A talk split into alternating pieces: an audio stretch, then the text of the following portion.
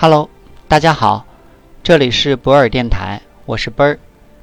本期节目带大家整理《中国制造2025数字化转型公开课》的第三章要点上：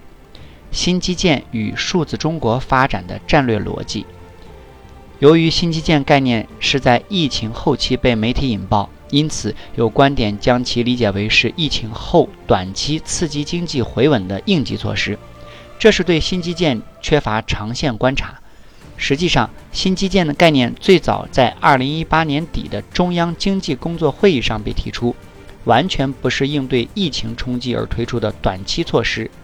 疫情延缓了新基建的推进，但疫情期间，大数据、人工智能、云计算等等数字技术在经济防控和保持国民经济发展韧性方面的价值凸显，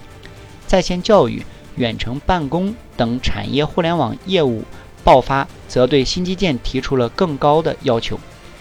因此，二零二零年三月四日，中央政治局常委会议进一步强调了新基建的重要性。数字中国内涵与外延都十分丰富，而构建了一个产业链条完整、安全保障有力的新型基础设施体系，无疑对其具有极为重要的战略意义。新基建契合的正是新一轮技术和产业变革浪潮这个新机遇。实际上，这是新基建之新的根本所在，与数字中国战略一脉相承。它虽然目前投资体量还很有限，但其对各行各业降本增效、提高全要素生产率和促进整整个经济中长期高质量发展的方面贡献度正处于快速爬升阶段。可以为中国未来经济持续健康发展补齐短板，战略价值不可同日而语。免费获取本书，请关注 WeChat 或喜马拉雅，账号都是奔儿幺二零五。数字经济是新基建的市场基础，是新基建的需求来源。产业互联网是数字经济发展的高级阶段，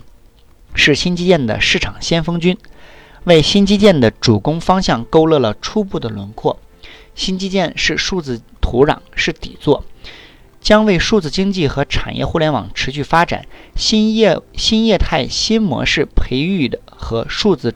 中国建设夯实基础。最后，需要以平台思维去打造新基建的数字生态体。新型基础设施建设必须要强调生态体打造，因为只有催生了一个繁荣茂盛的数字生态共同体，旗下。新基建才可以真正意义上发挥基础设施的作用，因此，平台和生态思维是发展新基建乃至建设数字中国的必由之路。如果听到今天的节目觉得有收获，可以在评论区写上你的感受，也可以将本条音频发到你的朋友圈、朋友群，分享给更多的人。感谢你，合作交流请联系奔儿幺二零五。